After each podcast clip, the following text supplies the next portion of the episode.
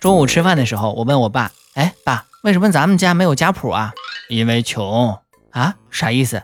祖辈们都穷，家谱上没啥可写的，怕被后人笑话嘛，就扔了。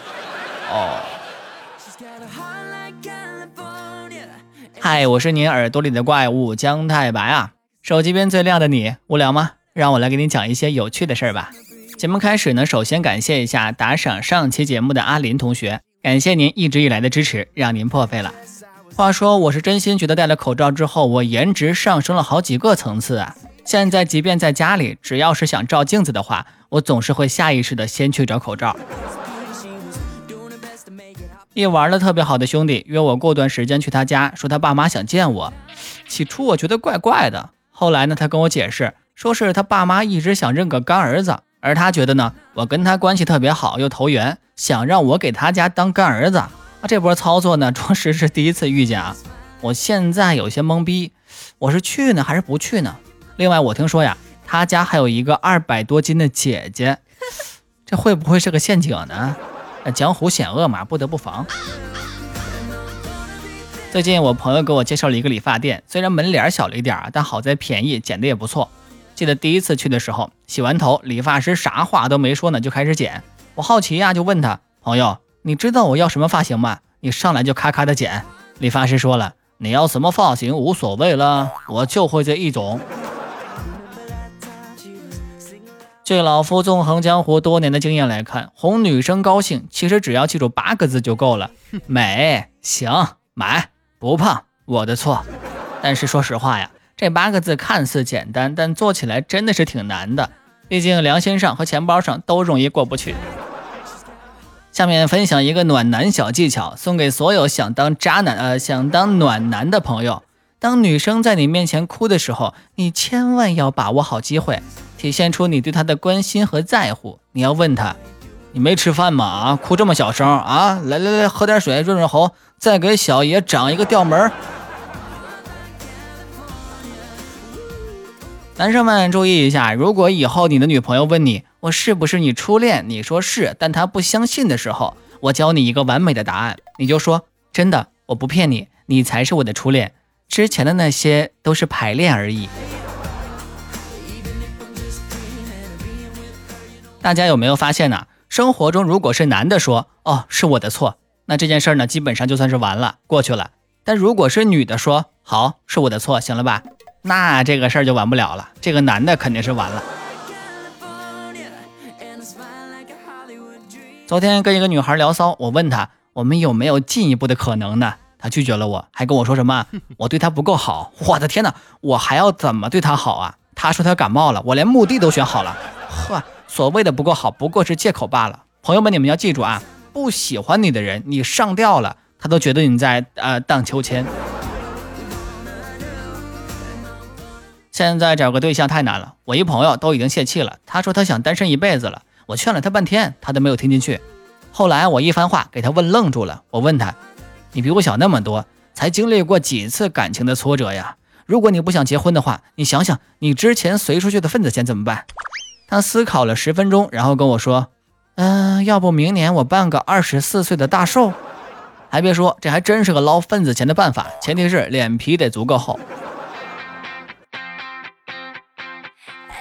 虽然我和身边大多朋友都是感情的失败者，但有一个是例外的，嗯，那是我一个发小，这厮牛逼的不要不要的。他每隔一段时间就换一个女朋友，隔一段时间就换一个女朋友。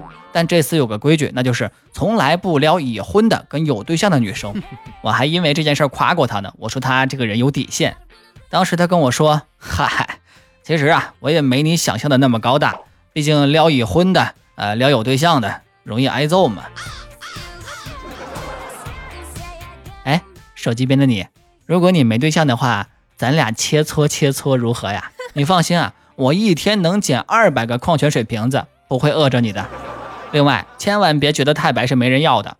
之前有个女孩差点为我自杀，她跟我说，死也不跟你谈恋爱。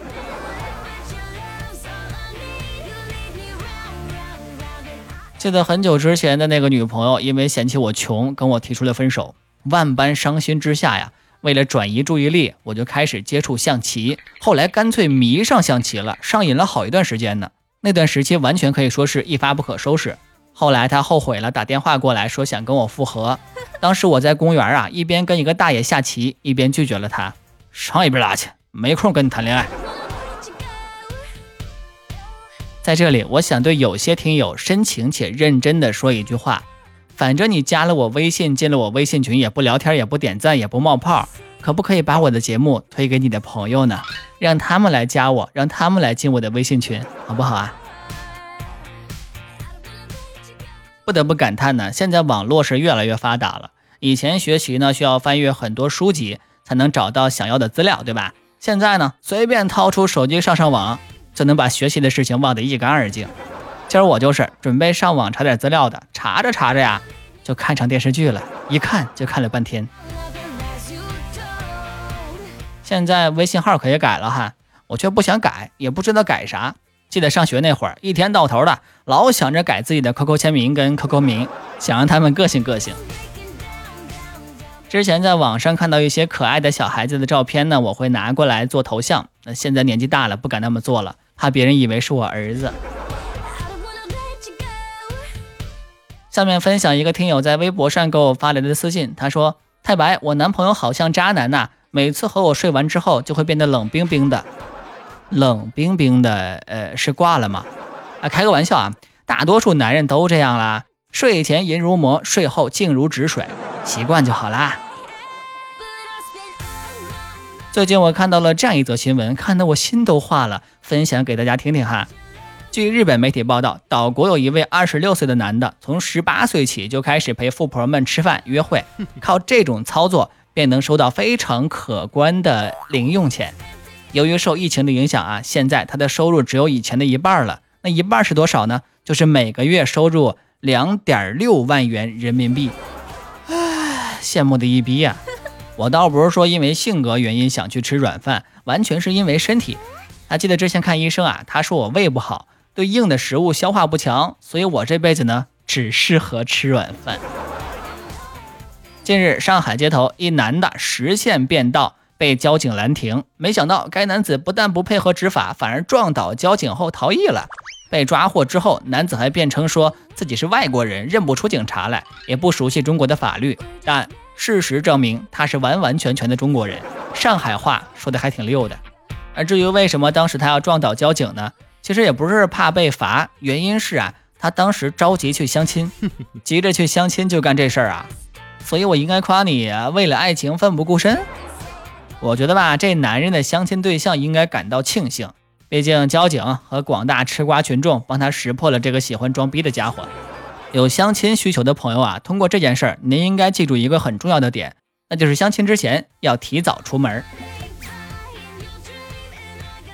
最近二货奇葩着实不少，简直就犹如雨后春笋一般层出不穷啊！说上海有这么一个男的，分手后怀疑对方另觅新欢，潜入前女友家里，在卧室安装了微型摄像头。哦哟，太吓人了！说在南京有这么一个男的，喝多了，大半夜的赤裸身体来到了女室友的门前，当当当敲门，要求和女室友抱抱，臭不要脸的！从未见过如此厚厚颜无耻之人呢。下面分享一件本期最奇葩的事儿，接受不了重口味的听友呢，听到这里就可以关闭了。这事儿发生在广东，一男的腹痛难忍，前去医院就医，经过 X 光片检查后，发现该男子的肛门里面竟然有一条较大而且完整的非洲鲫鱼。